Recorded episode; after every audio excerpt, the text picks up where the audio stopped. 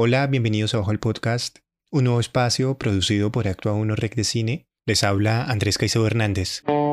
Este es un podcast donde hablaremos de historia del cine, compartiremos algunas cartas en audio para cinéfilos y de cuando en cuando estaremos hablando sobre algunas novedades cinematográficas. Les agradecemos grandemente si empiezan a correr la voz, a contar que existe este espacio y ayudarnos a crecer. Por lo pronto es lo mejor que pueden hacer por nosotros. No siendo más, bienvenidos.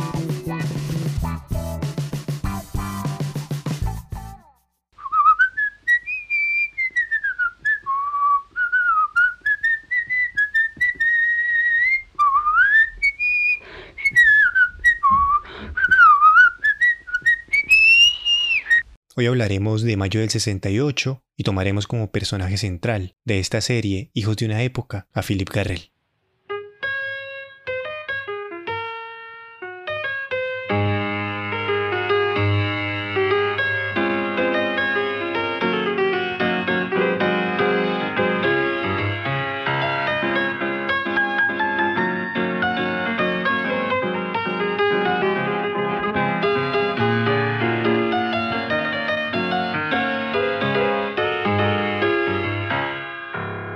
Hola Camilo, ¿cómo estás? Hola Andrés, ¿qué tal? ¿Tú cómo vas? Bien Camilo, en esta oportunidad nos encontramos para hablar de mayo del 68 y el cine, que encierra toda esta época que pues representa un reto para la historia del cine y para entender parte de los acontecimientos que en los últimos años nos han tocado de cierta manera, que es la movilización social.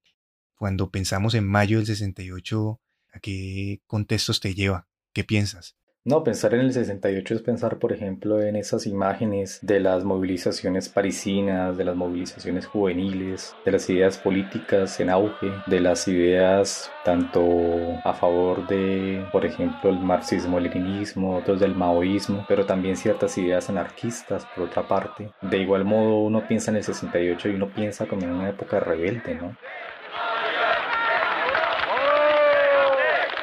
Una época en la que pues, no solamente en Europa había, una, había un punto de ebullición, sino también acá en América por ejemplo, en Estados Unidos, con todo el tema de las protestas, con el hipismo, por ejemplo, con el auge de las panteras negras, con el auge también de, los, de la lucha por los derechos civiles y de la lucha en contra del racismo. Acá en Colombia quizás la cuestión se vino como a representar, según los historiadores, como hasta 1971, pero pues este fenómeno también, según por ejemplo recuerdo lo que decía Mayolo, Carlos Mayolo, que de alguna manera existía también en Colombia un sueño, pues una influencia por parte de, este, de toda esta movilización en el mundo y que también le, le revelaba un espíritu juvenil, un espíritu de cambio, de transformación. Hay un historiador francés, Pierre Nora, que se refiere como la historia imposible de contar.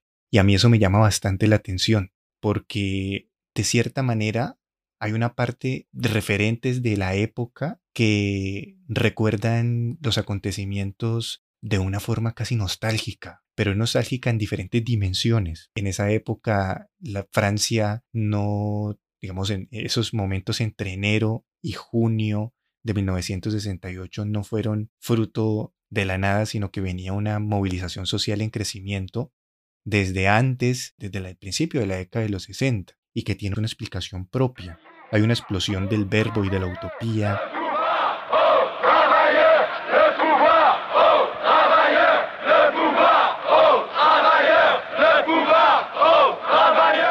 el general de Gaulle, que era como el referente francés de la Segunda Guerra Mundial, empieza a ser cuestionado por una sociedad que está en crecimiento, que de cierta manera representa la generación fruto de quienes vivieron la guerra.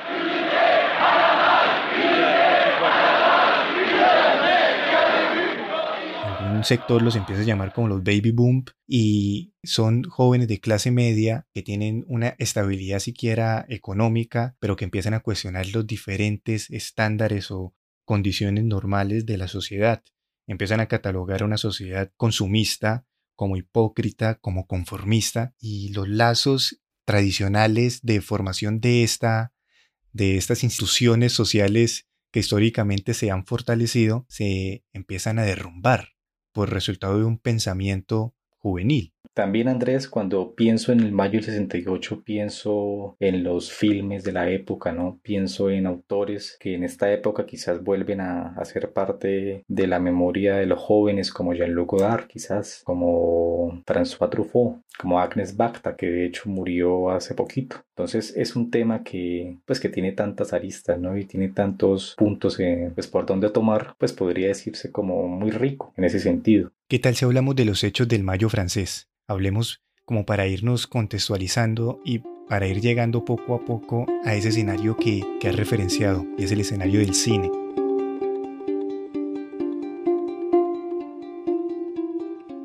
Mayo del 68 significó para Francia inicialmente una estructuración de diferentes fases en donde distintos actores de la sociedad protagonizaron unos sucesos que dieron lugar al cuestionamiento del poder.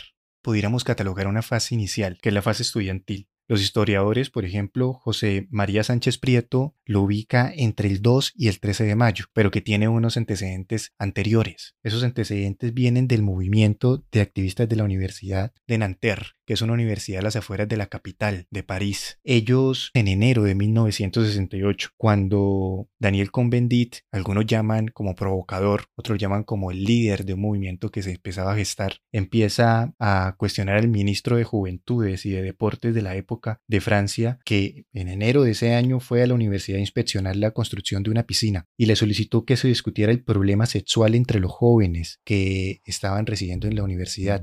El problema sexual entre la prohibición que tenía la universidad frente al compartimiento de habitaciones que tenían hombres y mujeres en esa institución. Lo cuestionó públicamente. Eso llevó a que le solicitara con Bendit al ministro, digamos, una serie de, de exigencias para que replanteara ese esquema estructural que se estaba llevando en la universidad. C'était un mélange d'émotions politiques, revendicatrices, à prétention révolutionnaire et en même temps, euh, euh, oui, cette forme de vie collective, nous menions ce groupe anarchiste quand même. El 22 de marzo hubo un estallido que recogió parte de lo que se vivió en enero de ese año y ese estallido obedeció a que 300 estudiantes se manifestaron en el anfiteatro que habían denominado como el anfiteatro Che Guevara. Ese momento o ese acontecimiento contó con la detención de un compañero y que dio origen a que se ocupara la sala del Consejo de, la Facultad de Letras y que naciera desde ese instante el movimiento del 22 de marzo, hasta que posteriormente fueron tales las protestas que se llegó a el día conocido como el 2 de mayo, que fue cuando cierran la Universidad de Nanterre. Luego llegamos a París, especialmente a Barrio Latino. Recuerdo un historiador que se llama José María Caparro Lera, un español, que piensa que, y lo cito, desde la Revolución de, de octubre de 1917, nunca un hecho revolucionario contemporáneo tuvo tanta repercusión en el séptimo arte. En esa época, en, ese, en esos meses, en esas semanas, pueden explicarse, por ejemplo, en el cine militante, ¿no, Andrés? En ese cine abiertamente político que pretendía sostener unas ideas claras, ¿no? En cuanto a identificar la representación audiovisual, eh, pensar en la música, las imágenes, incluso hasta el conjunto actoral a partir de otro modo.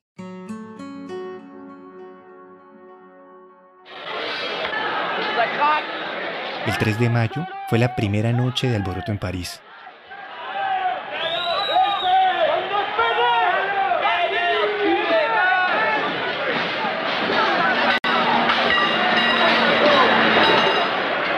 Hubo una revuelta en la Sorbona. La violencia se desencadenó y la anarquía fue una atmósfera total en el barrio latino.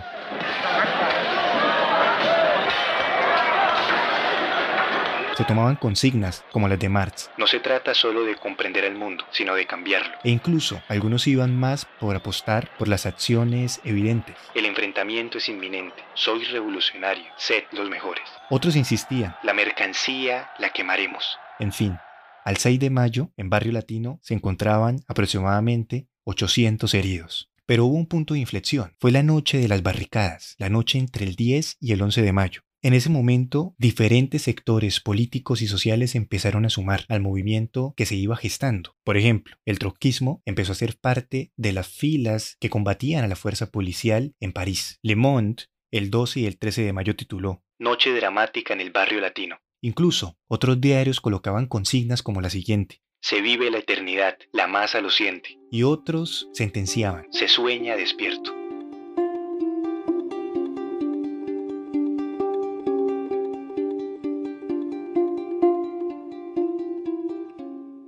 Hay una película que para algunos es o representa el espíritu mayo francés y la denominada Loin du Vietnam. La société américaine a un principe, le plus pauvre est toujours le moins doué.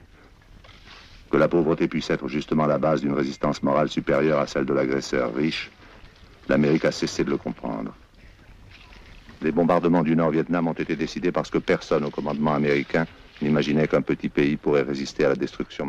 Una película que planteaba claramente con su nombre una oposición a la guerra de Vietnam, criticaba la, a, la, a la actitud de los países europeos que apoyaban a Estados Unidos esa invasión y de esta manera pues a partir de unas de unos episodios en el que participó en los que participaron eh, Agnes Bacta, Jean-Luc Godard, Chris Marker, William Klein, que incluso era eh, estadounidense, ya se había formado, pero empezó a, establecerse una crítica o una construcción de un cine abiertamente político que incluso se podría asociar con un militante. Esta película pues también ofreció una cara de unos cineastas que ya habían empezado, como por ejemplo Godard con la novela francesa o Bacta también, desde lo que le llaman la Hiv Kush, y ya tenían cierto prestigio por parte o alrededor de todo el mundo, pero fueron esta serie de películas las que empezaron a abrir un camino. Entonces, en esa época, también en esa ebullición, empezó a gestarse algo que se llamó el, el cine colectivo, el cine, el cine en el que, en el que se asociaban militantes e intelectuales eh, con el fin de trazar una, una crítica al sistema. Por ejemplo, el grupo Medvedkin Desocho, que por cierto estaba inspirado por el, cineasta soviético Alexander Medvedkin. También, por ejemplo, este, lo que sucedió con el grupo Siga Bertov, aunque fue un poquito antes, que también trazaba una línea en busca de luchar contra la representación burgués del cine y luchar contra esa imagen que ellos habían apoderado. Es un grupo en el que también perteneció Jean-Luc Godard, eh, también Jean-Pierre Gorin, de igual modo, pues en esta época empieza a construirse el, el colectivo llamado el Grupo Zanzibar, un grupo en el que perteneció Pierre Clementi, fue un francés que también participó en películas estadounidenses, en películas italianas, y también estuvo Philippe Garrel, entre otros. Algunos críticos de cine las catalogan como películas que tuvieron cierta influencia de representación sobre lo que se vivió posteriormente en el Mayo francés. Estamos hablando de Chinois de Godard, una película del 67, un año antes, y la otra que es Marie for Memory, de Philippe Garrel. Son dos películas que contienen la esencia de la juventud que representó un año después el movimiento que colocó a Francia en vilo de cierta manera. Esas dos personas hacen parte de dos movimientos que tú acabas de mencionar dentro de esas corrientes cinematográficas que quizás representaron el cine de los años 60 en Francia. Godard, por su parte, digamos, tiene cierta relación con el grupo eh, y por otro lado, Garrel, que durante el movimiento o la gestación de las protestas del Mayo francés, tiene cierta relación con un movimiento que surge con el apoyo de Sylvina Boissonat, que es una directora y financiadora de lo que en su momento se fue a denominar como el grupo Zanzibar, que tiene relación con el poema Zanzibar de Rimbaud. El grupo Zanzibar tuvo una importancia grandísima dentro de lo que fue la representación de los acontecimientos sociales en el cine, especialmente en ese año. ¿Por qué? Directores como Patrick Deval, Serge Barr, Juliette Berto, Oliver Mosset, Allen Joffroy y el mismo Philippe Garrel. Ellos empiezan en su momento a organizarse de manera estratégica para durante los acontecimientos de mayo cubrir todas las huelgas y las protestas, pero también posteriormente la consolidación de esta productora sustentada en tesis muy relacionadas con lo que se denominaba en su momento como el situacionismo. Hay anécdotas por montones. Por ejemplo, se cuenta que ellos se dividían por todo París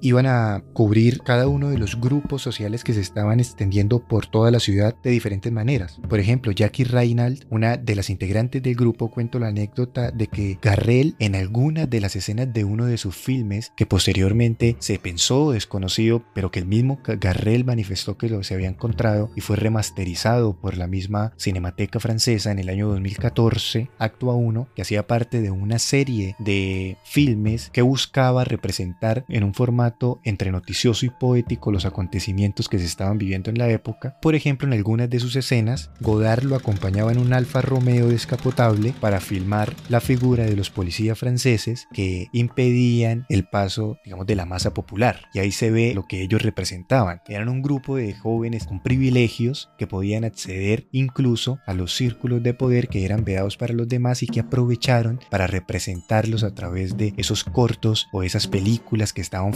formando en su momento con el movimiento en gestación que era Zanzíbar o Zanzibar. Otros directores se organizaban de diferentes maneras. Existía la convicción de que no podían crear filmes de 20 minutos porque la policía llegaba en 20 minutos. Eran filmes rápidos que dieran una idea concreta de acuerdo a los acontecimientos que se iban formando.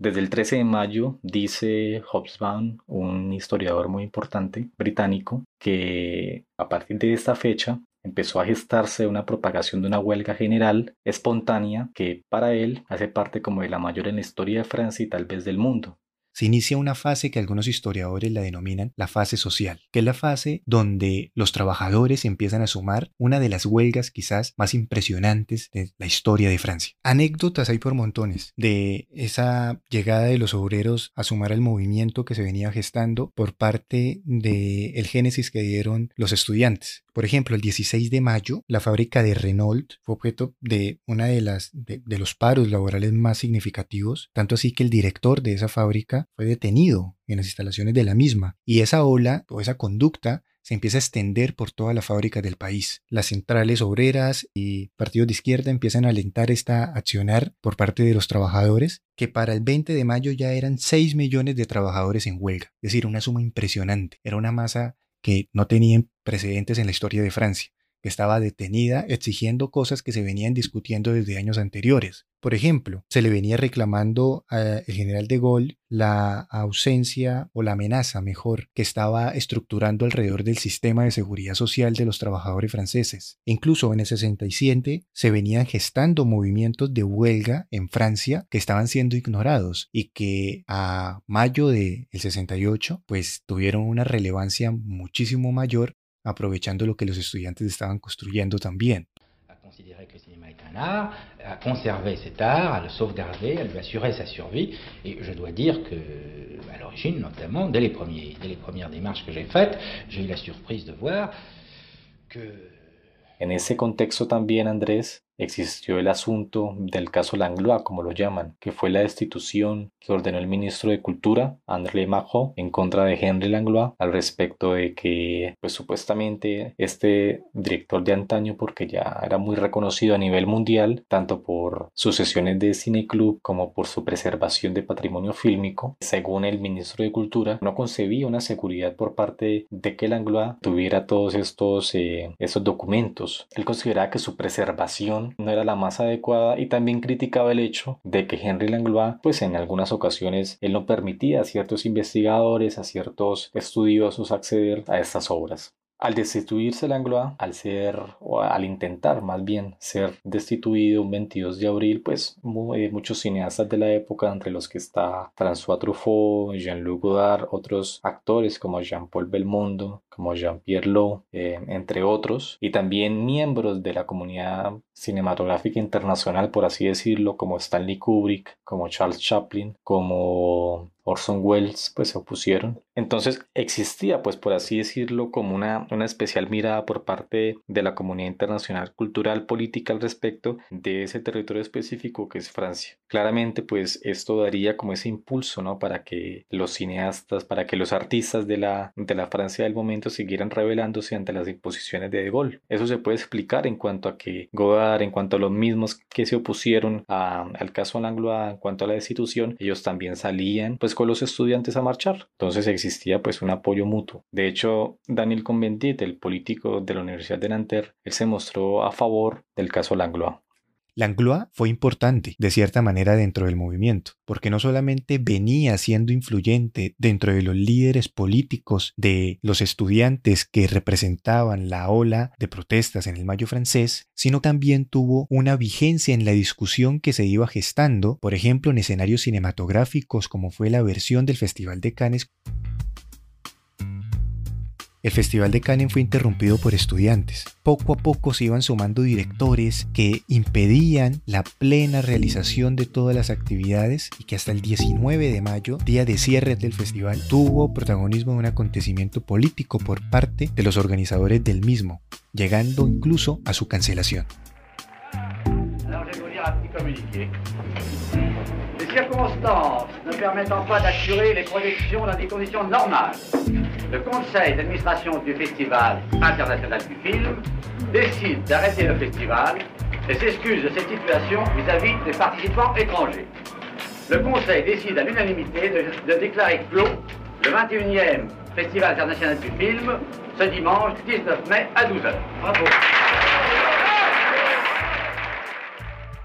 Y es que la controversia tenía un compromiso elemental, que los directores y en particular los realizadores del festival tuvieran un acto de solidaridad con los estudiantes y los obreros que habían sido detenidos durante esos días de mayo. Sí, en efecto, en el Festival de Cannes Andrés hubo de hecho un enfrentamiento entre los espectadores y los directores que se mostraban a favor de las movilizaciones de los estudiantes en Francia.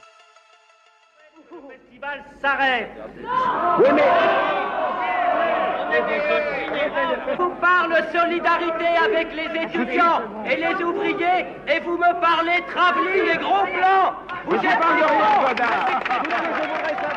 Por ejemplo, dos de los jurados del festival en aquel año eran Roman Polanski y también Louis Mal. Louis Mal estuvo muy asociado con la nueva ola francesa y Roman Polanski pues estaba un poco más vinculado con el cine británico y norteamericano fue un hecho bastante significativo al respecto del espíritu de mayo, la acción de clausurar el festival, pues como lo decía Godard en algunos de los registros que se encuentran aún, él declaraba que ninguna de las películas establecía una conexión con el problema directo o algo al menos tenía una asociación con los conflictos que sufrían los estudiantes y los obreros en las calles parisinas. En efecto, pues en ese año no se presentó ningún ganador. Las películas hubo sí una serie de sesiones antes de la disputa, pero el festival pues eh, pasó en vano en cuanto a los galardones.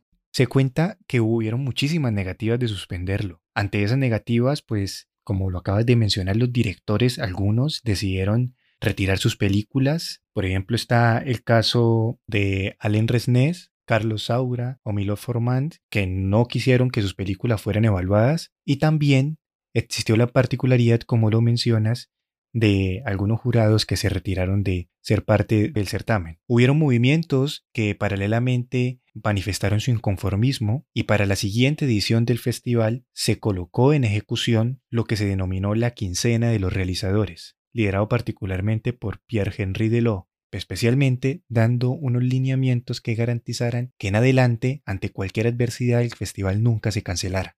Pero Camilo, hay una película que acabé de mencionar muy brevemente y es importante porque representa quizás simbólicamente lo que significó el movimiento desde el punto de vista social, pero también desde el punto de vista cinematográfico, y es Actua 1. Je, tu, il, nous. ¿Qué podemos decir de esa cinta y de su director?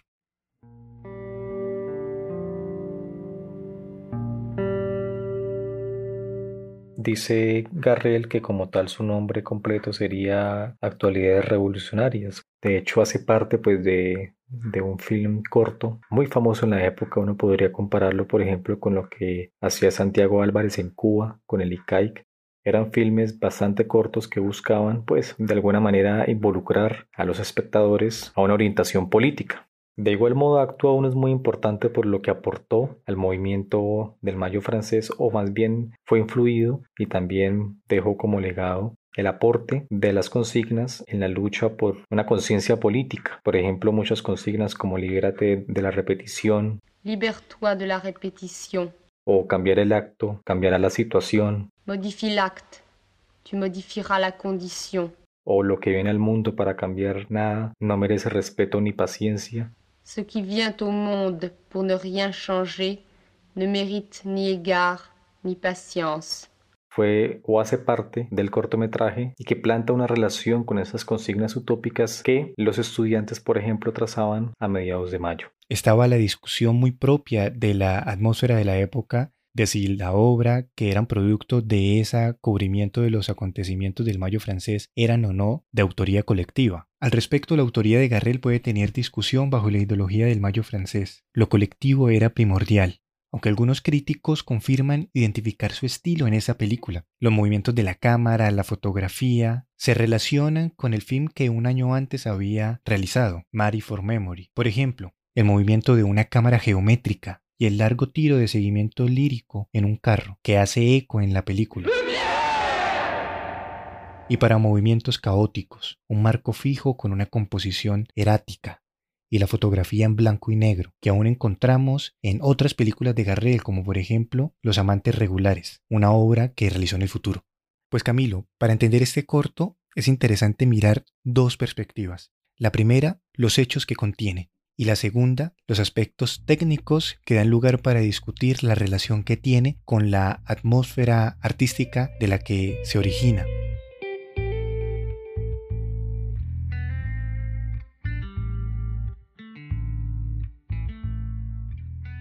Vemos que acto 1 involucra la huelga general. Por ejemplo, en uno de los primeros versos que el documental y la voz en off que está presente en la atmósfera del mismo se menciona, la policía disparó los primeros tres disparos el 13 de mayo. La police a tiré les trois premiers coups de feu le 13 mai, place d'Enfer Rochereau. Naturalmente está haciendo referencia a la huelga general, a la primera manifestación colectiva que el movimiento del Mayo francés había convocado. Más adelante rememora los hechos de días anteriores. El sábado 11 de mayo, nadie estaba oficialmente muerto. Ce qui vient au monde pour ne rien changer ni Está hablando de los sucesos que se desprenden de la noche de las barricadas, los sucesos más violentos del movimiento. Y reitera, el sábado 11 de mayo por la mañana, el CRS estaba viendo a los heridos fuera del improvisado hospital de Rue Pierre Curie. Le samedi 11 mai au matin, les CRS matraquaient les blessés à la sortie de l'hôpital improvisé de la rue Pierre Curie. Se reitera la noche dramática en el barrio latino. Y al final remata, y el estilo del gobierno actual lo consolida. L'actuelle forme de gouvernement les cimente. Hay una crítica directa de Gol.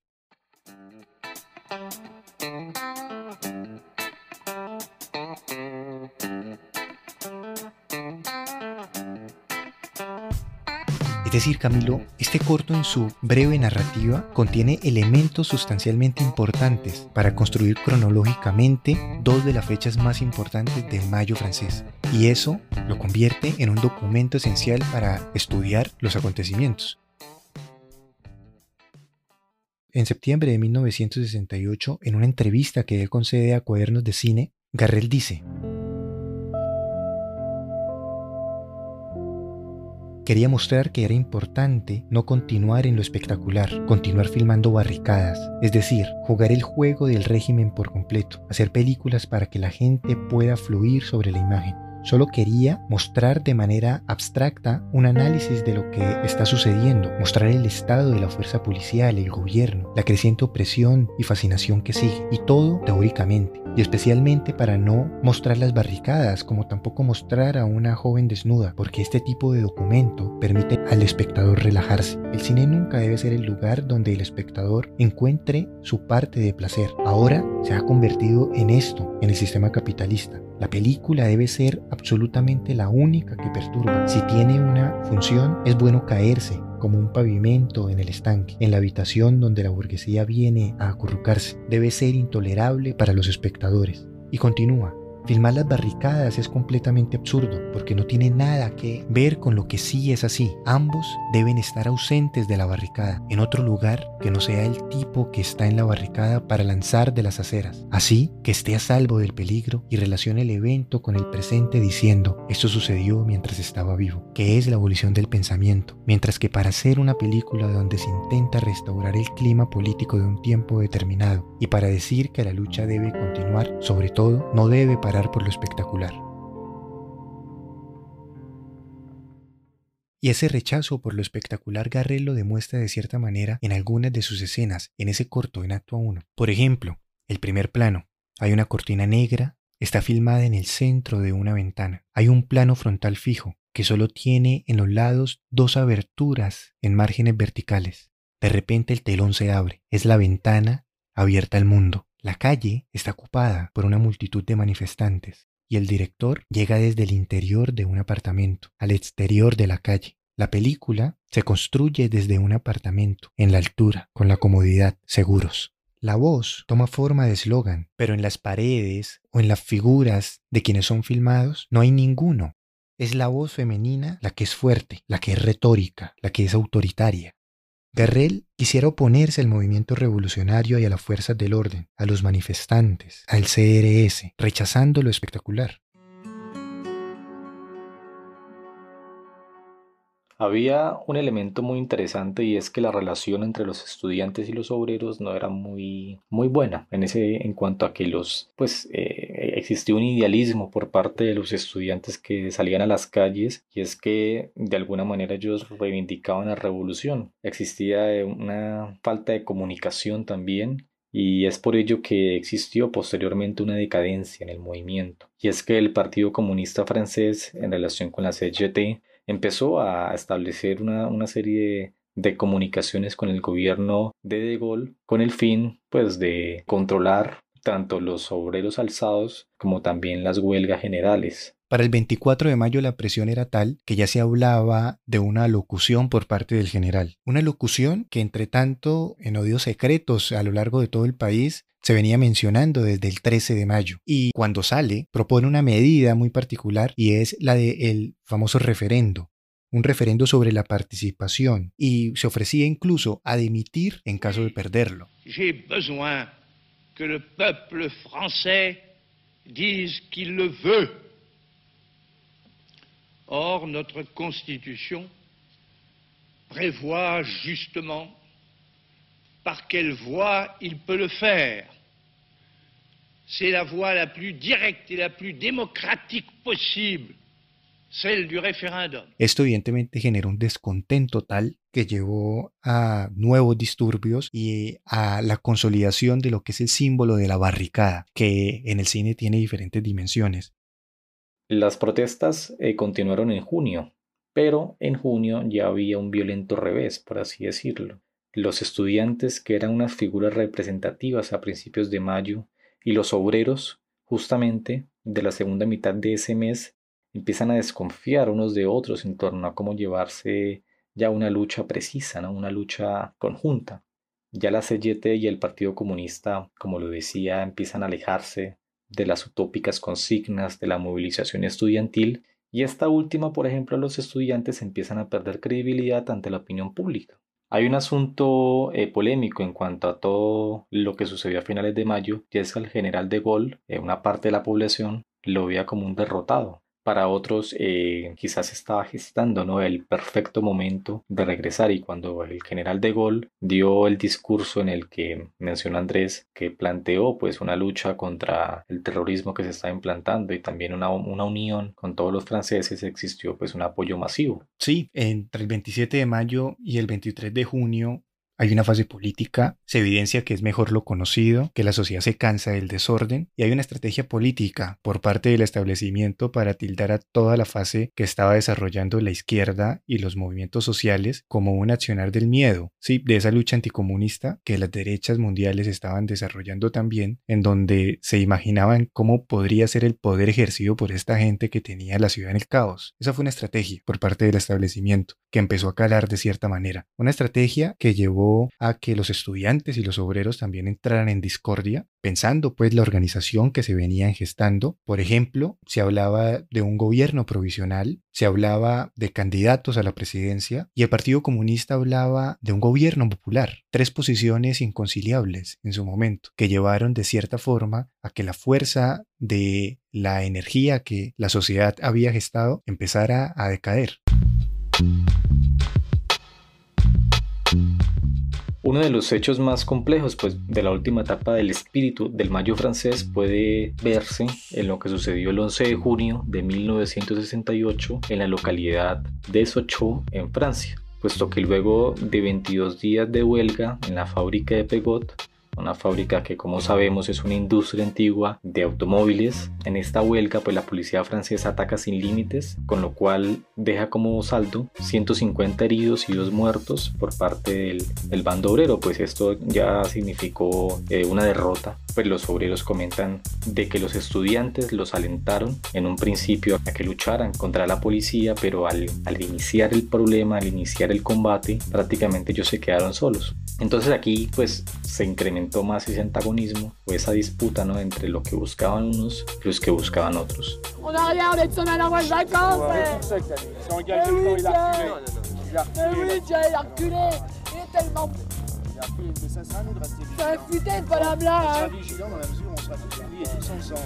Si on laissait chacun dans son coin, on n'y arrivera pas. Alors, dès qu'il y en aura, tout le monde a décidé de rentrer. Rentre avec non, moi je rentrerai pas. Non, je rentrerai pas là-dedans. Ça, je mettrai plus les pieds dans cette tôle, là. El 16 de junio, la Sorbona es evacuada por los estudiantes que la habían tomado y el 18 vuelven a trabajar los obreros de la Renault. Por cuenta del general de Gaulle, el movimiento gaullista tuvo una victoria entre el 23 y el 30 de junio sobre unas elecciones que las denominaron las elecciones del miedo, elecciones influidas por esa ola anticomunista que se venía gestando a nivel internacional y que tuvo fuerza en Francia. Los candidatos de su movimiento tuvieron mayoría absoluta y terminaron por establecer de nuevo un poder desde el ámbito político mucho más robusto que antes de las protestas. El general, por su cuenta, en la locución presidencial se atribuía un papel protagonista en unas circunstancias en donde él no fue el único protagonista. Algunos analistas relacionan esta posición como parte de la causante que originó su retiro del poder en 1969.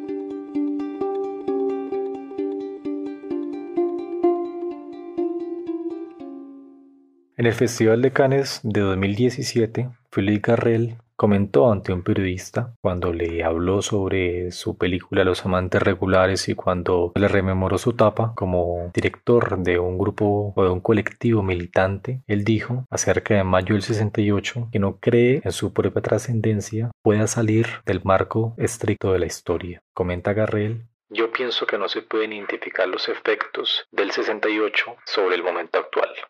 En efecto, una declaración que podría verse como una consecuencia de un director maduro que vivió pues una etapa o una, un momento bastante prolífico, pero que como también se puede reflejar en su filmografía, cayó en decadencia. De hecho, hay un elemento interesante en Garrel y es que el espíritu o el hecho histórico de mayo del 68 sigue vigente en muchos de sus personajes en algunas de sus películas. De hecho, un poco de esto que se puede llamar como nostalgia alrededor de mayo del 68 puede encontrarse en la película en su traducción al español Ya no escucho más la guitarra, que es del año 1991.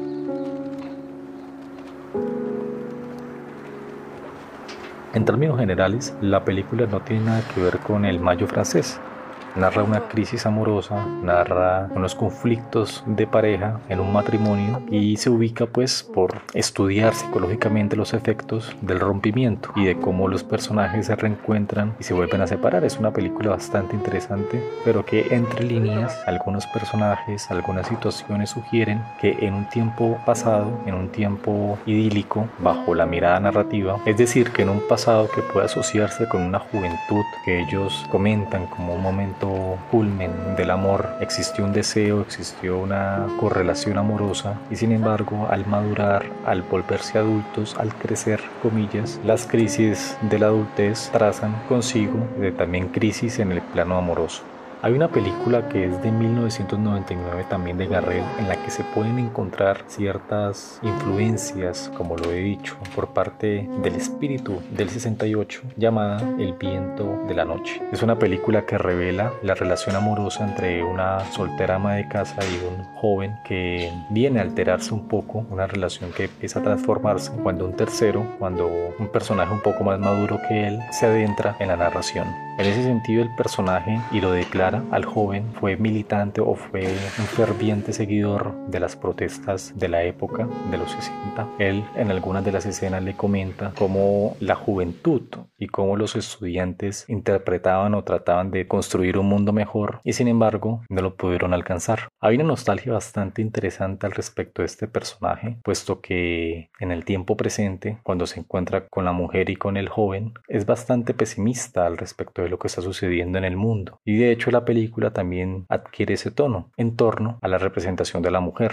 Es de esta forma que se va tejiendo una memoria de lo que pudo haber sido y que traza una conexión con el carácter de los personajes un carácter que en términos generales es desgraciado. Son personajes pesimistas, personajes desesperanzadores y que se aferran a un pasado. En la que es quizás su película más conocida, Los amantes regulares, que es del 2005, se traza, como se ha dicho, una conexión un poco más eh, verosímil con los sucesos del Mayo francés en cuanto a que se adentra en los andares de dos jóvenes al calor de las protestas y de cómo pues se va tejiendo una relación entre los manifestantes y de cómo esa desilusión se va apoderando de cada uno de ellos. Me llama bastante la atención cómo Garrel transita de la revolución política a uno de los elementos revolucionarios de la existencia, como lo es la búsqueda del amor. En ella evidentemente hay una nostalgia y creo también que se rescata parte de ese activismo político de las ideas de mayo del 68, por ejemplo, en mayo se decía, cuanto más hago la revolución, más ganas tengo de hacer el amor. En la película, claro está, existe una inclinación un poco más evidente quizás en la filmografía de Garrel, porque hay que decirlo, su obra no está inclinada a mayo del 68. Su obra se preocupa un poco más por el amor o por lo que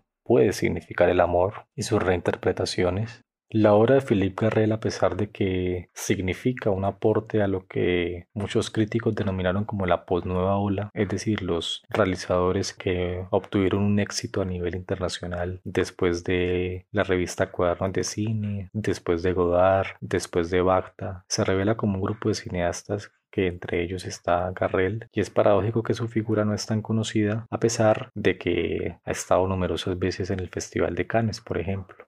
Carrel quizás puede leerse como un viejo que recuerda con nostalgia un mundo que había querido construir y se va desmoronando poco a poco. En algunos artículos que estudian la obra de Garrel y su relación con el grupo Zanzibar, los nexos con Mayo del 68 y sus filmes posteriores, producto de toda esta influencia política, social y artística, se ha indicado que todas estas cintas creadas alrededor del 68 antes fueron considerados como proféticas, durante como históricas y después como melancólicas. Sa propre transcendance, ça peut pas être, euh, ça peut pas euh, sortir du, du, cadre strict de l'histoire. Et euh, non, les effets de 68 sur l'art d'aujourd'hui, euh, je pense pas que ça puisse se dire. Non.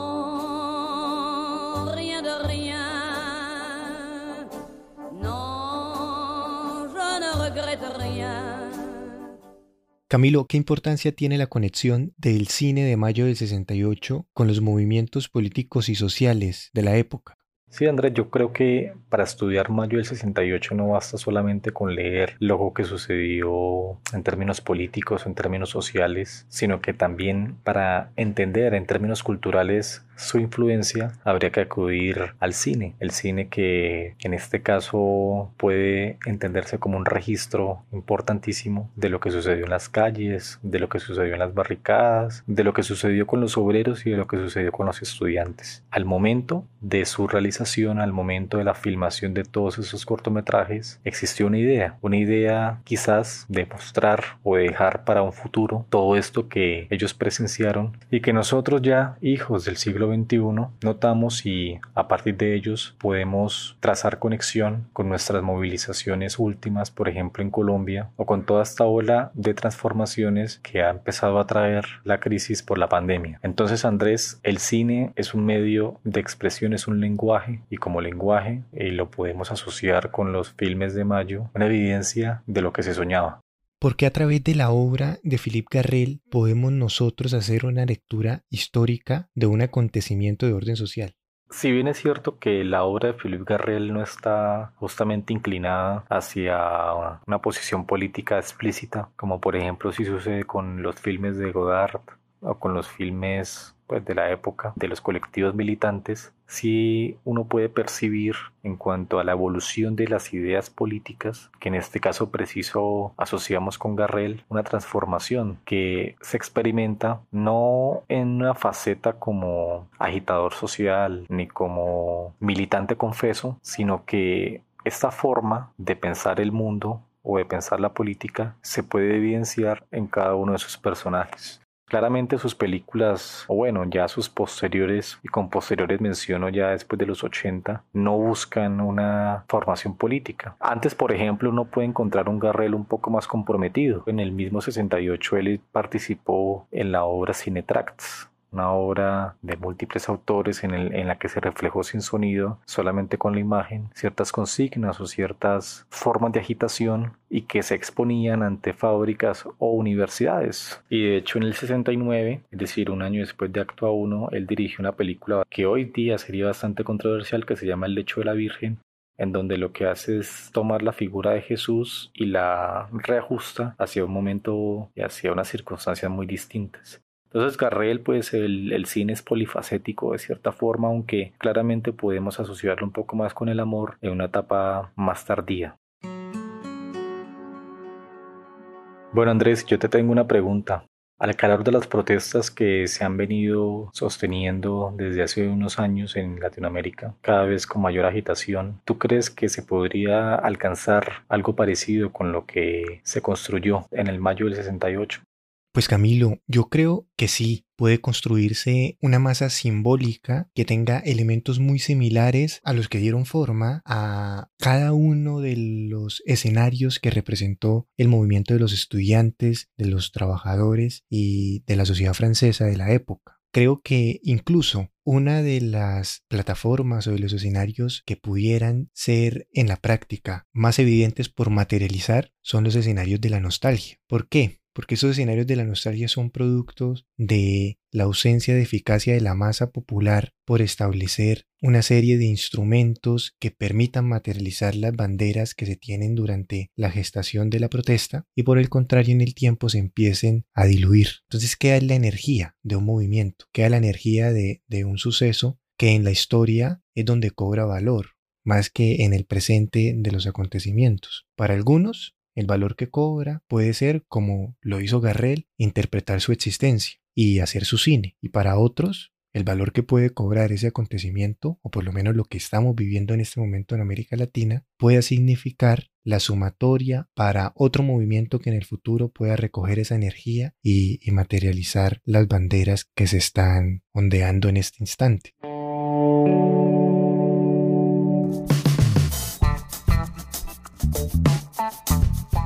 Ojo el Podcast es un proyecto de Acto 1 Rec de Cine, producido por Camilo y por mí. Les agradecemos por acompañarnos en este primer episodio y reiteramos que la mejor manera por ahora de hacernos crecer es compartiendo cada uno de nuestros episodios con sus amigos, con las personas que crean que están interesadas con ese tipo de formatos que permiten complementar la manera de ver cine. Por ahora les contamos que cada 15 días vamos a estar sacando un nuevo podcast. Gracias. Chao.